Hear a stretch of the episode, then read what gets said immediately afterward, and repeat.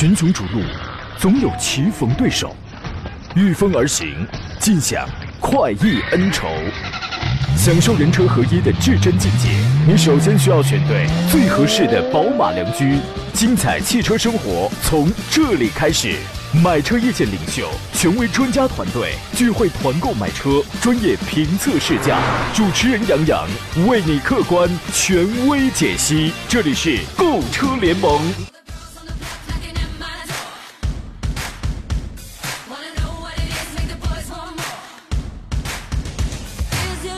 来吧，诸位，再见！已是十一月了。周一上午，山东交通广播的专业汽车节目《购车联盟》再次为您开拔启航。我是杨洋，出差归来，在济南啊，问候全山东的汽车朋友。上个礼拜呢，从周二开始就请假了，是不是感觉好久不见了呀？你们还好吧？你们都唱几句啊！我多么想和你见一面，看看你最近饭量改变。我饭量没有改变，但是神清气爽啊！虽然我是出差，行程挺累的，但是呢，说实话也能换得片刻的小憩。很多时候呀，你就应该停下脚步休息那么一小会儿，然后再起身奔跑，对吧？你看哪个专业赛车手，他们中间不换个轮胎的，对吧？调整好这个状态，迎接二零一九年度最后两个月的奋战。天气呢，现在今年冷了，要注意身体啊！吃货胖强强的，前两天他身体不舒服，到医院去检查，医生就问他说：“你是要全麻还是要半麻呀？”胖强说：“他要微辣。”啊，他就是这么说的。今天节目我们聊聊这个选车、买车的专业问题，遇到了这两方面纠结的，欢迎直接拨打直播间两路热线零五三幺八二九二六零六零或八二九二七零七零，和我们直抒胸臆，直接对话。还有几种网络互动方式，一个是我的新浪微博艾特山东交广杨洋侃车，微信公众账号有两个，分别是山东交通广播以及杨洋侃车。通过第一个，此刻可以全球收听我们的广播直播，可以看直播间的视频直播。另外，在添加好友里。在公众号里面搜索小写的拼音全拼杨洋侃车，就可以找到我的公众号了。团购报名、二手车估价等等。那么节目结束之后呢，您可以在喜马拉雅上搜索节目专辑《杨洋侃车》，回听节目的绿色版本。今天呢，和我共同来解答问题的是济南天天拍车的专家石占平石老师，你好，腿哥。呃，杨好，各位车友好。跟你透露个秘密啊，我呢突然感觉就是我好久没来节目了，你说还有没有我这个工人了？啊？哎，大家都是很想念你，嗯，真的吗？真是这样的啊？哎，你全当我说的是真的啊？姑且相信是真的，你知道吗？哎呀，这个马上就回来之后，你发现又十一月多了，还有两个月，新年了，呃，这个时候又开始要预支一条给你的新年祝福了啊！我觉得这个一年到头了，各行各业都挺不容易的，特别期待着大家年底的时候清算一下、结算一下，都有收获，都有进步啊！这个给诸位留出。提问具体问题的时间，我们先说几个新车子，好吧？其实节目还没有开始，已经有朋友发来了这个问题了。你看，世玉真说可回来了，杨洋。技术男孩说掌声欢迎杨老师凯旋归来啊，旋归来啊，是吧？旋就是归来。这个给您留出提问的时间，先说一个小车型吧。我我觉得车不大，提速还真不错，就是挺出乎意料的。车那么小，排量那么小，提速还挺快。二零二零款的日产劲客。前两天刚刚上市了，新车一一共有四款车型，售价区间指导价是九万九千八到十四万八千八。有什么变化呢？它在外观、内饰还有安全这三大方面进行了升级。另外呢，因为买的都是年轻人嘛，对吧？施老师，你说你这个岁数，再过一个年你就奔着六十岁去了，你会考虑这样的车子吗？嗯，我会选个超跑。嗯，你挺激进啊。你挺激进啊，石老师，我们要尊重他，因为毕竟也是上了岁数人啊。那么给这个年轻人呢，官方还特别制定了新的金融政策，就是现在你开始买这个二零二零款的话，两年零息。我觉得这都是给年轻人准备的，是吧？外观有什么变化呢？它主要在高配还有顶配车型当中，那个智联豪华版新增了一个回旋标的 LED 的一个投射式前大灯，还有一个也是回旋标的 LED 光导灯，就是造型很美观，很犀利。然后那个1.5的智联尊享版新增了。劲越啊，新增劲越动感套件，更有辨识度嘛。内饰方面呢，主要有两个两个配置有一些变化。原来那个智联豪华和那个智联尊享呢，原来是皮织物混搭的那种座椅，现在给你全部升级成皮质运动座椅了。安全方面，它是全系都标配，都新增了 TPMS 胎压监测，还有发动机的这个保护盖。配置不一样，一般在一些呃中高配车型上会有一个 Nissan 的那个 iSafety 的一个智能主动安全，这个呢。一个是可以通过那个摄像头实时的监测车辆四周的情况，可能年轻人是不是考虑年轻人驾驶水准不大行啊？还有一个呢，就是它能自动刹停，先预警，然后它能自动刹停，这里这都是对年轻人的一个保护。我说这个小车排量不大，车也不大，跑的提速还真挺快，这个是一个真事儿。原来我没想到它的提速能多快，直到有一次我在我在试驾时候，我开那个1.5升的时候啊，我就觉得这个小车提速还真挺还真挺凌厉的，你知道吗？同期呢，还有那个新款的蓝鸟跟骐达也上市了，呃，这个价格基本上也没有什么特别大的一些波动吧。呃，那个骐达指导价是九万九千九到十三万五千九，骐达是其实是一直是表现特别好的一台车子，但是现在来看，它如果不更新的话，就有些老了，这就有些老了。石老师，你觉得呢？啊，对，可能现在我觉得大家买车的话，可能皮实耐用，可能不是作为首选啊。是的，我觉得首先要好看，然后好开，是吧？所以从这个标准来看呢，确实其他这个车型上市这么多年了，其实外观也好，内饰也好，一直没有太大的变化啊。嗯，这个我觉得，特别是迎合一些年轻化的市场的话，确实是还是需要有一定的提升啊。对，这个车性价比非常高，空间非常大。我身边光这个我们 B 单位的这个。女同志们就有好几个人，然后当当时好多年前啊，是找我去提的这台车子，呃，但是呢，你说它实用也好，它怎么这个这个里边那些东西，这个这个都好，那永那个永远是第二步，你第一步你就跟找媳妇一样，你要是不好看，你后边连考虑会做饭、会吃家那些都完了，你光不好看这一这一条这就那个了是吧？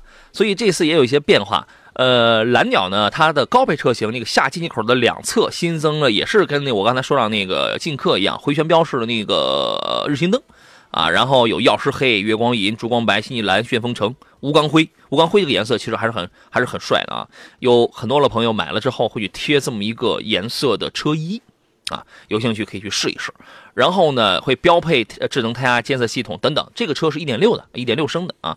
骐达呢，骐达外形方面还是跟老款的设计是差不多的，标配了智能胎压监测。智行版跟智享版加了多功能方向盘，然后升级成了这个啊，它原来就有这个多功能，它升级成了一个真皮的一个材质，高配车型配真皮。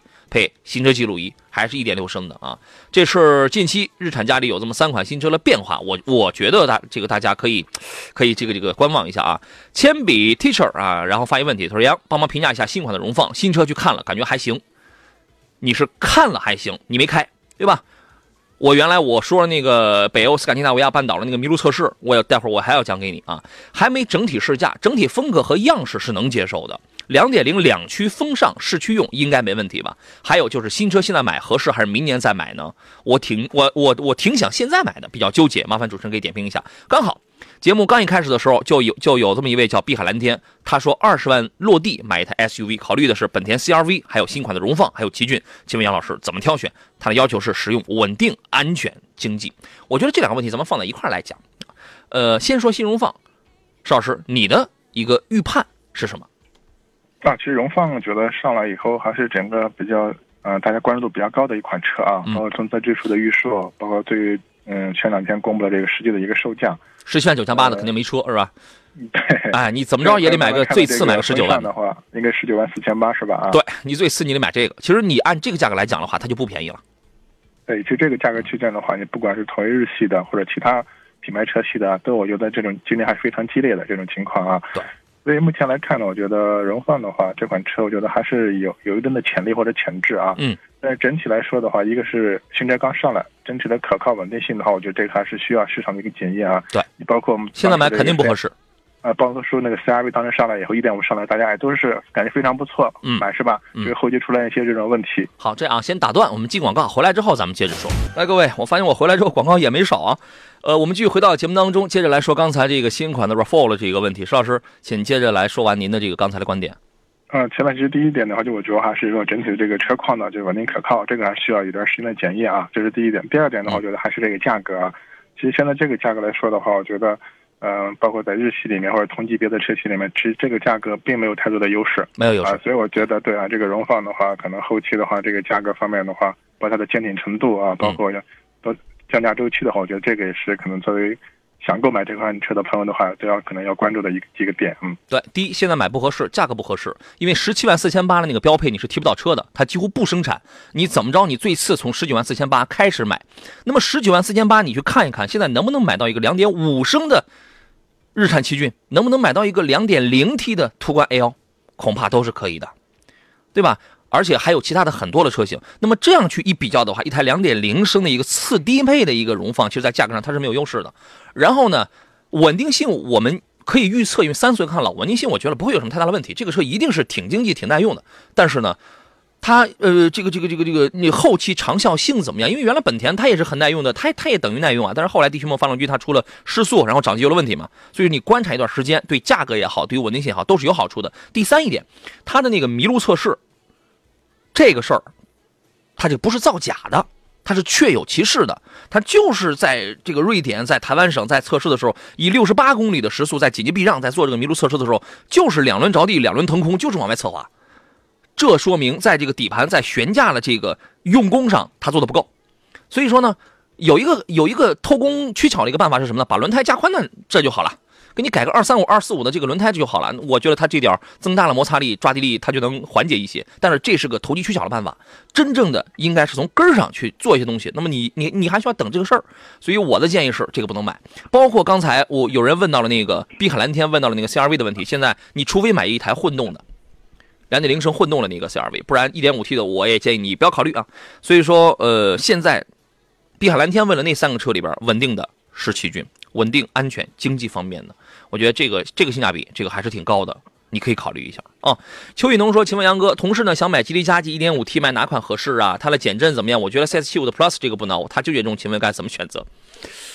嗯，这个车，这两个车看用途不一样，你知道吗？一个 MPV，一个 SUV，一个是多人用舒适，一个是这个家庭一到两个人、三到四个人用，对吧？呃，佳绩呢，如果是我买的话呢，1.5T MHEV 顶配指导价十四万八的那个，我会买这个。呃，减震我觉得还还可以吧，反正后轮也会咚咚跳，因为扭力梁的这个飞旋架也会也会咚咚跳，但座椅的舒适舒适度它是有的啊。然后呢，佳绩如果能把这个刹车调教的再灵敏一些，别那么软的话，这个车它就更好。他可能考虑一台 MPV 刹车不要那么令行禁止。嗯，这辆车一个是佳绩，一个是 CS CS 七五的 Plus，我觉得这个单纯从用途出发就可以判断了，对吗，邵老师？那，对，因为确实它是完全不同的车型啊，也针对不同的用途啊，这个我觉得还是跟你的实际需要。嗯嗯，对呢，是呢啊。石伟真风说：“你回来广告只会多，怎么会少？你不想涨工资啊？我想涨工资啊，但我也想做节目啊，能不能？”广告少点节目长点工资还能高一点能不能这样？领导，你考虑一下。这个菲菲说：“来，诸位遇到了挑车买车的问题，呃，欢迎跟我们来交流。您可以给我发微信啊，发微博，发 QQ，两个微信公众平台我全部在开着。视频直播当中也可以留言。另外，两个热线电话也都在开着，你可以任选啊，任选。我们这个节目是参与方式最多的了。”菲菲说：“你好，杨老师，石老师，我问一下，1.4T 的帕萨特跟 1.4T 的速腾该怎么来选比较好？三大件都一样的是吧？一样的。”这个就是平平台不一样，开起来动力、操控感受跟稳定性有差异吗？差价一万，谢谢。哎呀，宁为玉碎，不为瓦全。石老师，你劝他一下。呃，其实我们说啊，两款车的话，可能整个动力总成完全是一样啊。嗯。差别在什么？还是在级别上。说到级别的话，整个车的我叫尺寸啊。包括自重啊、轴距啊，完全不一样。嗯，这种情况啊，如果说驾乘感受综合好的话呢，就是我觉得速腾是相对来说匹配的还是不错的。毕竟的话，帕萨特是一个 B 级车啊。嗯。一点四 T 的这种排量，其实整个动力的话，我觉得真的你要去试试一下。嗯。一点四 T 的帕萨特确实费劲，但是级别高，商务派，够面儿，是吧？动力反正次点儿。相比较而言呢，一样的动力，你放在那个速腾上，它就要好一些了，是吧？这个，但是级别低，空间小。面子一般，普通家用，你自个儿琢磨啊。安卓素说，请杨老师跟石老师推荐一款与牧马人价格与性能差不多的车型，性能恐怕悬啊，你知道吗？预算不超五十五万就可以。嗯，性能恐怕真的是很悬啊，这个价格在在牧马人，无论撒哈拉还是罗宾汉，在这个价位的车倒是有不少啊。你能你能想到谁？啊，如果不单从价格区间来说的话，就是是比较硬派的啊，这种这种越野车的话，其实帕杰罗，呃，啊，我觉得可能就是帕杰罗算算一个备选车型吧，是吧？啊，嗯，没了，没了，帕杰罗还能去玩玩越野，其他的这个价位基本上都是一些软软妹子。吉普的车，现在其实普拉多之类的，可能我觉得还是可能整个这种硬朗程度、越野程度还是稍微要要弱一点啊。对，吉普的车在这个价位你就别碰了，啊，你这个你就别碰了。途乐呢？我怕他五十五万办办不了，因为现在得加装，是吧？呃，盖板的陆巡，乞丐版的陆巡，这个可以啊。我在出差的时候，然后有呃烟台的听众给我发微信，想让我帮他从那个天津港去提一台这个乞丐版的这个陆巡嘛。对吧？这个没准这个车还是可以的。崔雪莹说，途观 L 开后门，开后门玻璃咕噜咕噜的，什么情况了？我哪知道你这咕噜咕噜的？你这怎么描述的？这个去四 S 店去检查一下。这个时候你要相信四 S 店啊。宁静说，主持人你好，我想买一台 SUV 家用，看了探岳三三零两驱豪华，途观 L 三三零两驱全景舒适啊，这差价有好几万了，对吧？本田 CRV 混动静驰版，请专家帮忙参考一下，选哪款好一点？那么。选哪一款是我？我觉得这三个车啊，要来选的话，是应当取决于第一，你你你的预算，价格不一样，对吧？第二，你的年里程；第三，你的行驶状况。因为你加了一台混动版的车型在里边，我必须要问你的年里程，包括你这个年里程是市区比较多，还是怎么着？因为如果不是市区多的话，你没必要去买那台混动车，它跑高速它并不省油，就是它并没有差，它并不会差出很多来啊。这个问题，石老师您怎么看？嗯，对这个题，我觉得还是在用途方面呢，自己去区分一下。其实像杨洋也说了啊，就目前的话，像日系的这种混合动力车型的话，主要还是我们说的在常规特别市区啊，比较拥堵的这种低速行驶的时候啊，这种混动的车型，一个它的燃油经济性方面啊会比较突出。嗯，但是正常的话，我们经常跑高速是吧？这种高速行驶啊，基本上我们还是这种充燃油在工作这种情况啊。嗯，所以这个一看使用环境。另外的话，就是这个 CRV 和途观 L 的话。我觉得他们可能在空间方面的话，还是有有有有差别。这个就是看你对空间的一个一个一个需需求程度这种情况啊。是啊，你琢磨琢磨。安卓苏说谢谢。如果选山猫的话，重点看哪一款？如果选山猫的话，那你都可以买一个三点零的顶配的了。你那五十五万恐怕落地都够了，对吧？除了变速箱，变速箱它现在换换换五档了吧？除了变速箱，我觉得一般一点，能力是真的是那个不错啊。你要是弄一个牧马人呢，说实话玩可以。平时开着吧，反正舒适性什么确实是欠佳啊。这个人言说，宝马三系 GT 版和宝马五系标准版同价位的同价位的话，你看他发的是同价位的活儿啊，选哪一款比较的好？哎，巧了，我昨天啊，我我就昨天我回来之后，我在济南，我开着车我定回家嘛。然后呢，呃，在路上就有一辆 420i，就有就有一辆 GT 那个 GT 嘛。然后我就在那说嘛，哎呀，谁买这个东这个东西？但是啊。没没别的意思啊，但是这个车确实有很多人会去玩啊。石老师，就你这个岁数，就咱俩这个岁数，会去买一个三系的 GT 吗？你会吗？是买是买是吧？你怎么着啊？缺钱啊？你要你要送的话，我会考虑。不送，送不起。你快，我觉得咱有有机会的话，可以淘一辆二手的，可以可以可以开一下啊。其实我个人对运动操控还是挺感兴趣，嗯。GT 呀，我只喜欢五系 GT。你说三系 GT 那么的小，价格还那么的贵，真的可以买一台五系？好吧，这个啊没有固定答案，一人一个标准，一人一个标准。你要非让一个二十出岁的呃二十多岁出头的一个小小子，你非要去开一个五系的话，说实话他也嫌老气，是吧？虽然五系现在也很年轻，对吧？但是呢，你要硬逼着一个像我们这种大块头，还自我感觉是一个成熟稳重人士的啊。自我感觉也不太那么张扬的，去开一个小不拉几的三系 GT，说实话，我们觉得也憋屈啊。您自个儿琢磨去吧，就这点差别。好人平安说，冠道最低配性价比高吗？性价比不高。冠冠道啊，你现在冠道也好，URV 也好，我的建议还是买三七零。有人说价格贵啊，对呀，没毛病啊，是吧？冠道最低配，你要不你是劝劝他，还是怎么着？反正现在天可冷了，你要么你就等等，你看别人还涨不涨机油，是吧？邵老师觉得呢？我还是同意杨洋的观点啊。如果预算充分的话，还是啊，上那个二点零 T 的啊。对啊，等等吧，反正现在天冷了。原来我们说零下七度，零下七度其实就是一个喷油，呃，就它就是一个临临界点了，对吧？你这玩意儿，你刚买回来，哎，月底天冷了，供暖了，你开始涨机油了，你那你说，那你怎么后悔去？云端说，奥迪 A 六跟宝马五二五推荐选哪一个？四十万左右家教给推荐一款。呃，这两个车呢，应该说，因为你选的是五二五嘛，五二五就是原来的五二零嘛，呃，应该说动力方面都是属于是够用了啊，动力够用了那一种。A 六现在便宜啊，A 六便宜是吧？嗯，这个也要看具体哪一款啊。现在 A 六也有一点八 T 的了是吧？嗯。呃，相同就是对标的那个配置来讲的话，A 六因为现在优惠幅度大。嗯嗯。嗯，但是这两个说实话。配置都都不是很那个啊，相比较的话，讲操控、讲年轻、时尚，还有这个科技感一些的话，A 六除了那两块大屏之外，我其实是倾向于五系的，啊，这个你可以琢磨琢磨。每一天为明天说，杨哥，君威 1.5T 经营怎么样？性价比如何？后期保养怎么样？君威 1.5T 现在已经很便宜了啊，现在很便宜，那你可以买了。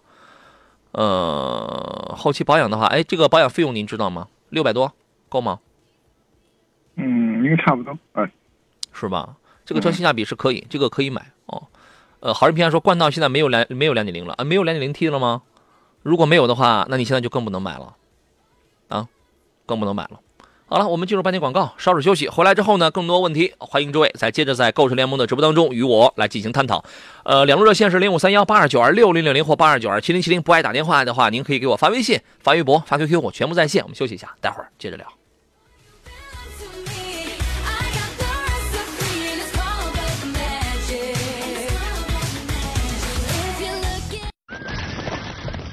群雄逐鹿，总有棋逢对手。御风而行，尽享快意恩仇，享受人车合一的至臻境界。你首先需要选对最合适的宝马良驹，精彩汽车生活从这里开始。买车意见领袖，权威专家团队聚会团购买车，专业评测试驾，主持人杨洋为你客观权威解析。这里是购车联盟。来，诸位，欢迎在十点三十四分继续回到山东交通广播，在星期一为您直播的购车联盟节目当中，我依然是杨洋啊。直播热线是零五三幺八二九二六零六零或八二九二七零七零。不爱打电话的话，您可以给我发微信，呃，微信公众账号是山东交通广播，或者是杨洋侃车。此刻在通过第一个号呀，全球在放在放送我们的这个广播直播，而且还可以看我们直播间的视频直播。现在通过网络一个手机就可以搞定了。呃，杨洋侃车的微信公众号上也有大家很多的留言，待会儿我陆续来看啊。呃，程波说：“杨你好，明天车展有优惠吗？你说是哪一个车展呢？我们办了一个呀，我们办了一个是二零一九山东国际汽车工业博览会暨房车卡车展。其实男孩说杨老师来上节目，广告异常多，人气太旺盛，广告商瞅准了啊。你说的好像尽量别这么说，因为我啊，我现在我能不出门，我都已我都已经不出门了。你说的好像是我来一趟还挺艰难的似的啊，领导，我天天来上班，是这样的啊。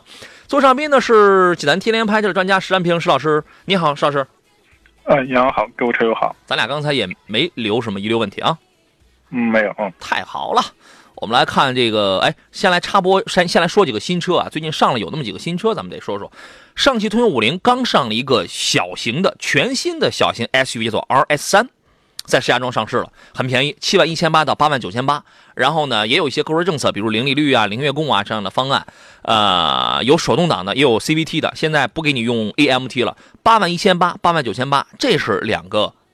CVT 两个自动挡的这个车型，因为出自 R 平台嘛，我们说 RS 系列是小型 SUV，RC 系列呢是轿车，R 那个那个 RM 系列是 MPV。这个 R 平台呢，不仅是一个全新的这么一个平台，而且让整车从颜值啊到内在很多方面都发生了些变化。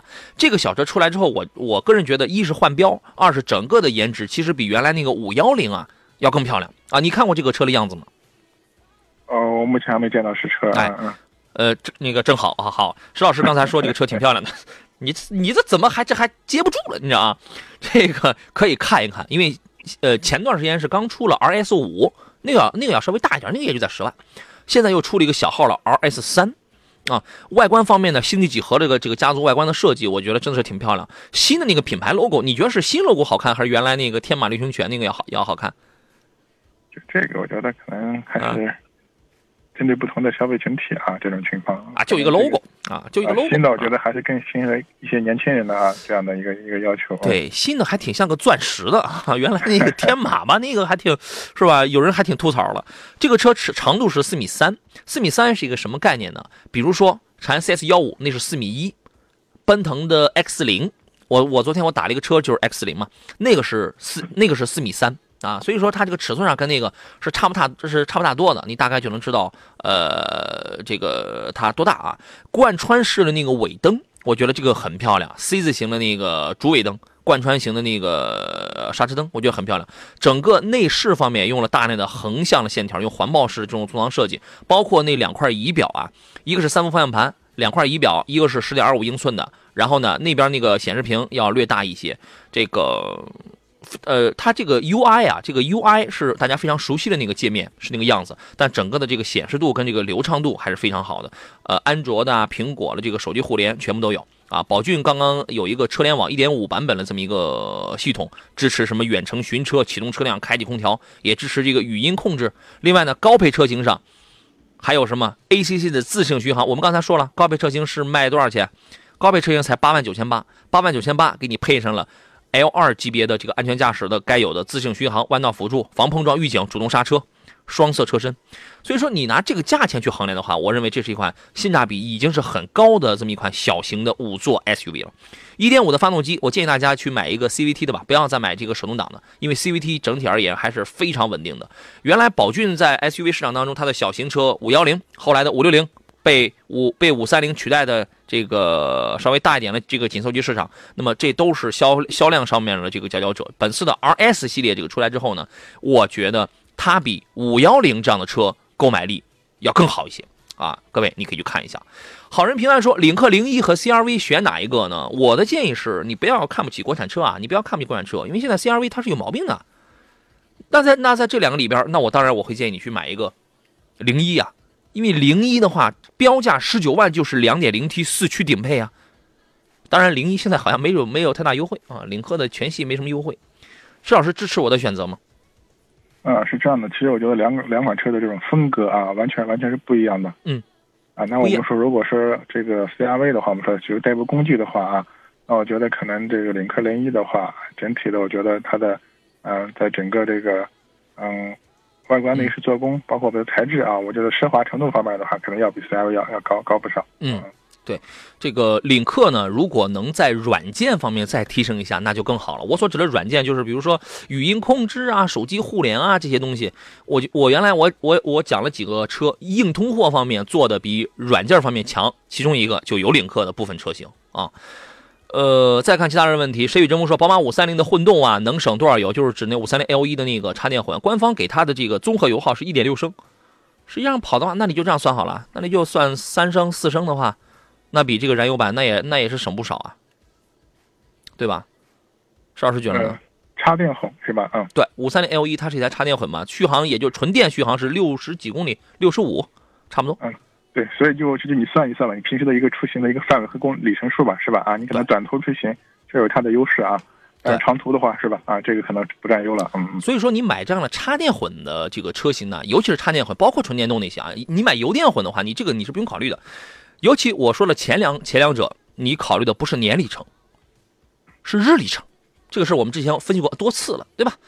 呃，如果你的日里程每天你来回六十公里够了，那你就用电就好了嘛。现在家用电几毛五毛六毛一度电是吧？然后你家里又能搞定充电桩的话，那这玩意儿它就太省了。但是如果你搞不定充电桩，你你需要到外边去充的话，停车费、电费，商业用电现在是不是得两得两块钱一一度电啊？关键还有时间成本，啊，你这些成本你算起来，也其实我倒觉得也不是很方便啊。李勇他说：“我想买一个车做网约车，我现在纠结于雷凌和纯电动的几何 A，吉利几何 A，请两位老师帮忙分析一下哪一款更适合。”石老师，您觉得呢？嗯，我个人还是建议的话，就是相对说保守一点啊。嗯，燃油版的雷凌 是吧？啊，对，嗯。嗯，我的观点可能跟你略有不一样。雷凌确实是一个很保守的选择，但是如果是我的话，我可能我会考虑一下几何 A。呃，几何 A 这个车，你别看它标价指导价卖的贵，但是补贴完之后呢，大概也就是十来万、十几万吧，好像是十四到十八万之间吧。这个价格肯定要比雷凌高，对吧？肯定比雷凌贵，但你就看你怎么回本，因为它是网约车。几何 A 如果你买的是秘方版的话，补贴完你就算十六七八万，你就算这个价格。那么，续航是五百公里充一次电啊，就是前提你充电你你都能解决了了啊，是跑五百公里。那么你买雷凌的话，你就算十二三万好吧，差这么几万块钱。但是几何 A 那个你不觉得你很快就能回本吗？要是这样一算的话，你是担心这个纯电动的稳定性吗？还是说成本方面的考虑？那我觉得那个综合考量吧，确实，因为确实每个大家的用途，包括每个人的使用情况不一样。对，现在我觉得整体纯电动车的话，就是在日常的使用的一个便捷程度方面啊，还是要要要要差一点的啊，是这样啊。前的前提确实就是我们刚才说了，你得先搞定充电的问题，是吧？确实很省。你知道我现在我在试驾一台这个纯电动的小车子，你知道吗？宝骏那个 E 二百啊，那玩意儿小的跟个外星人似的。我回头我我我再跟大家分享。好省。我我粗略算了一下，假如我一年就一万公里，而且我自己家里能充电的话，一毛一度电我按六毛钱。现在电费我不知道是那多少，是不是就在六毛左右，五六毛钱是吧？嗯，家用的话差不多，因为它应该是阶梯收费的。嗯啊，那我按六毛算的话，我一年跑一万公里，因为它是百公里就耗十度电，那么和我一年的电费，我刨开其他费用啊，一年的电费我就六百块钱。我开一台燃油车，我就算百公里我是十升油的话，我八块钱一升油的话，我七到八块钱一升油的话，一年一万公里，我的油费是七千到八千块钱。哇，七千八千 VS 六百，你这玩意儿差的很大。那么如果说我到外头去那个充电，呃，两块钱一度电的话。那么一一度电能跑几公里？能跑十公里吗？差不多就是就是那样估算一下，一年大概也就是一一两千块钱，两千多块钱。当然这个时间也是也停车费很贵，停车费很贵啊！我充了一次电，充了十六十八块钱电，停车费是二十块钱啊。但是还是省，还是省啊！所以说这种车就特别适合，要么是你那种网约车，要么特别适合家里已经有一台车了，我就是短途代步，长途玩不定，长途搞不了啊。各位你可以 算一算啊。呃，热爱生活说：“你好，老师，途昂这款车怎么样？毛病多吗？我刚刚去青岛开了途昂 X 啊，我觉得那是一台挺好开的车子。途昂，呃，途昂普通版途昂，石老师觉得这个车怎么样？毛病多不多？啊，说一下你那个途昂 X 是什么颜色？白色。啊，白色。怎么了？还好，还好，还好。嗯，不，我挑的那一台，那台是白色，是整个车队唯一的一台白色。嗯嗯。为你为啥问这个呢？我一直在考虑啊，途昂首先途昂这款车的话，适合哪些人来开？就是哪些人会喜欢开它啊？这这款车。嗯。另外的话，就哪个颜色啊？我觉得更容易大家来接受。我觉得买的最多的途昂应该是那个棕色、金色、黑色的吧。我们先进广告回来说啊。陈硕给我发微信，然后说这个昨天下午老婆去看车，当时就要订车啊。他先说的是养好新荣放已经有试驾车了，赶快做麋鹿测试吧。这个事儿我是要做的。然后他说昨天下午老婆去看车，当时就要订车，最终让我给拉走了。我觉得你挺明智的，其实啊。来，回到节目当中最后一段了，邵老师您说说您那个 Terrain 那个颜色是怎么回事？啊，对，我就说这特别是这个嗯途昂的这个 X 啊版本的话，嗯。我觉得白色包括那个香槟金还可以，但是黑色总感觉好像是有点嗯奇怪的感觉，不太感觉这个车啊。中国人不是很多人觉得黑色比较庄重、比较大气，是吧？但是要我的话，我现在买车我基本不会选黑色了，你知道吗？这个也和车型有关系，那车型有关系啊。我们是你好比你买像那奥迪 A 六的话，我觉得可能百分之九十九人都会选黑色，嗯，这个没问题的这种情况啊。嗯，但有些车型脑子里就印着这个颜色，其他颜色。嗯嗯嗯。对，这个途昂这个车有没有听说有什么大的问题？应该是途昂从上任到现在来的话，应该没有什么太大的这种问题反馈，是吧？啊，没有什么大故障出来。整体的问题可靠性，这个呃可靠性方面的话，这个倒没必要太多担心啊。对，唯一的话就是建议你去开一开这二点零的这个动力，是不是啊？嗯嗯，是不是是不是够用啊？对，每个人的这个开法不一样，有的人之前也反映说开快了总感觉这个这个底盘松散，车身往外散。它是这样啊，因为你选的那个车太大了，重心太高了，你可能还没适应过来。我我们开车基本都是也是这样，你要你要想贴地飞行，那你就得选 h e l l Flash 那样的车子，对吧？我这次我在青岛，我开的是两个车，一个是 Polo Plus，还有一个是途昂 X 啊。Polo Plus 这个这个小车呢，我觉得它就卖给年轻人的，其实我觉得也不便宜啊，它是九到十一万吧，我开是十一万那个顶配。呃，而且我这个我选了一个金黄色，因为那个我觉得这个颜值是最动人的，这个颜值是最动人的。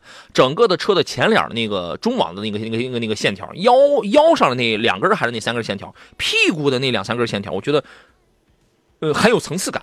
很，你就是让年轻人一看就很有吸引力，你你知道吗？然后呢，空间这次它是加长了有一百毫米左右吧，动力还是一点五升的。这个小车这个动力呢，我觉得动力已经够用了。然后变速箱呢，它有它六档变速箱，有那个 S 档，挂到 S 档之后呢，提速确实我我的感觉在这个价位的小车里边是比较好的，提速也比较 OK，也这也力比较高。然后配的那个 Bass 的那个音响，那个音质啊，Bass 实际上是很有市场上升潜力的这么一个。很潮流的这么一个这么一个音响品牌，那个音质属属于是中上等吧，中上乘吧，安全配置比较丰富，但是舒适性配置呢，我我觉得还是要少了一些，能够再多点的话，那就更好了啊。呃，我开的是一个顶配车，顶配车其实它有那么几样舒适性的配置是没有达到我的预我的这个期望值的，就是说在这方面再多一点就更好了。包括那些用料什么舱内用料，如果呃塑料的少一点，皮质的再多一些，那会更好啊。然后呢，途昂 X 这个车给我留下了非常好的试驾印象，那个指导价是三十一到四十八万，一个大五座溜背的豪华旗舰 SUV。我开的是，石老师你猜我开的是哪个排量的？两点零的还是两点五的？应该是两点五的吧？哎，没错，我开的是。你说你为什么能答对呢？你从来都没有答对过，你知道吗？我开的是两点五 T 的 V 六的那个，就是两百九十九匹、五百牛米的那个。这个提速呢非常流畅，当然价格也贵啊，价格也贵啊。那你办完这个，好家伙，五十了，六点九秒破百。嗯，你揣摩一下，你觉得途昂 X 适合卖给什么样的人呢？嗯，其实我前面也说过这个问题啊，我我现在一直还是比较纠结，说有这么一款车啊，到底它的潜在消费群体是谁，或者谁会喜欢它，会买它，是吧？啊，嗯。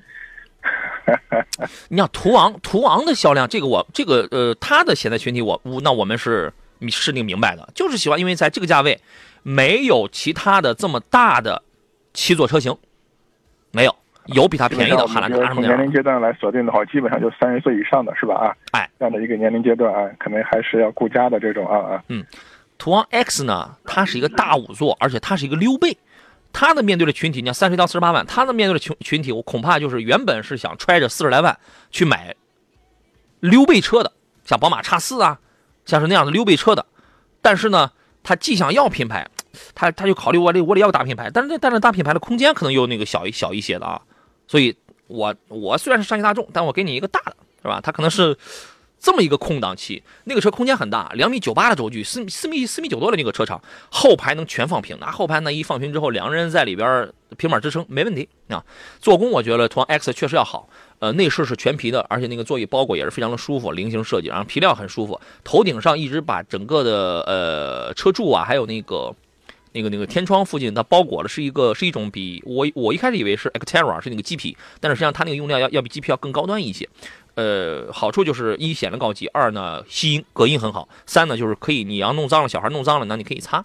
配置很强大，这个该有的那些个主动安全驾驶那些配置全都有。我个人给他厂家提了意见，如果把那个液晶炮筒那个液晶仪表啊，如果能够数字显示能更大一些，因为我眼神不好。啊，或者说显示的什么 AR 呃 AR 实景那些，那就更好了。五种驾驶模式就完全够你用了，因为它是一个四驱车型嘛。我特我还自己还设置了那个越野当中的自定义模式，就是它把那个 DCC 的动态悬架系统啊，包括那个转向的软软硬悬架的这个回馈，全你全都可以自己设计，这个感觉给我非常好。呃，然后呢，海边道路包括在崂山那个山路上，我们开的还是比较好，而这个车呢，悬架的那个支撑并没有那样特别软。其实它的这个调教要比途昂的调教，我觉得要更有支撑性一些了啊！这是一款挺不错的车子，就是售价目前来看要要高一些啊！各位你可以等一等啊，不不，你你可以谈一谈，你可以谈一谈，谈谈优惠嘛，是吧？还有朋友问到了这个长城炮，长城炮，你济南现在皮卡已经解禁了吧？石老师？我应该属于试试点城市吧？啊，对，全国第一个嘛。你觉得这个皮卡解禁政策一旦要是全国要是都玩开了的话？皮卡会不会是下一个蓝海？嗯，其实我觉得可能还是和整个这个市场环境啊，包括大家的日常这个工作生活的一些相关吧。我觉得皮卡可能它还是一类特殊车型，基本上解禁以后，我觉得它的普及率也不会特别高啊。嗯，是吧？反正很多人确实有玩皮卡的这么个梦想，对吧？我们原来什么这坦途、红杉啊那样的车好贵啊，对吧？现在呢有一个那个长城炮的这个商用皮卡。真上市了，官方给他的一个建议价是九万七千八到十二万八千八啊！我就想起来这个，我去买一瓶矿泉水，我说他卖我十块钱，我说你这官方建议价不是卖五块吗？他说我不听建议，你知道。题外话啊，这个九到十二万买一台玩的皮卡，商用皮卡，它因为它有汽柴油，我觉得这个价格。还好吧，然后呢，有八档手自一体，还有六档手动变速器，有两驱也有四驱，有标准货箱，还有长货箱，精英领航型，大概是十十七还是十八个版本供消费者选择。我说这是长城一贯的套路，每次出来之后总有好多的这个车型。呃，长城炮这个皮卡给你的这个预测，您您您给它的预测会是什么样的呢？呃，我觉得这还是国内车企的话，就是因为这个新的市场环境嘛，就开发出这么一款车型吧啊，算是第一个吃螃蟹的啊。对，但是后期的整个市场表现，我觉得这个还是就是我们说整个皮卡市场，我们说这些尝鲜的消费者或者喜欢皮卡的消费者啊，就是他们整体的一个接受程度啊，这种情况啊，我们其实是需要大家去尝试啊。对，有人买皮卡是拉货，拉货的话，这个车是同级最深的那个货箱。有买皮卡是为了拉风啊？哎，对对对对对，有人是为了拉风。那拉风的话，这个车它有很多的改装潜能啊。嗯，你这个车，那你买回来，那你不改的话，我觉得这是一这是一种惭愧啊，你知道吧？呃，皮卡给我们印象是内饰就是极其粗糙，这次炮这个商用版呢，它内饰全黑设计啊，真皮方向盘、皮质座椅，就是你用手摸到了很多地方，然后都是软质才能这个包裹，而且也有大屏，也可以语音控制，也可以车机互联。什么无钥匙进入、一键启动、定速巡航、胎压监测、倒车影像这些，就说它是一款舒适型的车子，你知道吗？啊，汽油版、柴油版都是两点零 T 的啊，尤其那个柴油，呃，柴油、柴油、汽油好像都都直播都直接到位到那个国六 B 的这个排呃排放标准了啊。我觉得这个车是可以用来玩的，是可以用来玩的啊。各位有有兴趣的话，你可以去这个研究一下。然后呢，呃，之前我们这个量过，说说说这个车这个涉水深度能到多少？差不多到。五十厘米，五呃到五十厘米，就是就是半米那半米那个样子吧，两百二十七左右的这个离地间隙，而且它的这个四驱四驱车型的话是伊顿电子差速锁，我说这个就够玩的了，这个就可以玩的了啊。呃，今天节目时间关系呢，我们只能到这儿了。还有很多朋友都提问了买车的这个问题，不着急，咱们留到明天啊。本周应该是不出差了吧？明天上午咱们再接着聊。节目以外，通过杨洋侃车的微信公众号后来联系。车友群当中有人问到了那个。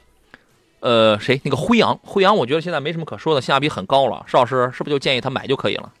啊，我觉得如果喜欢的话可以入手啊。对，跟 A 六一样的底子，买就行了。感谢邵老师，咱们下回再见。哎，好，再见。诸位，我是杨洋，结束今天的直播，祝您午餐愉快。明天中午十一点，我们准时再见。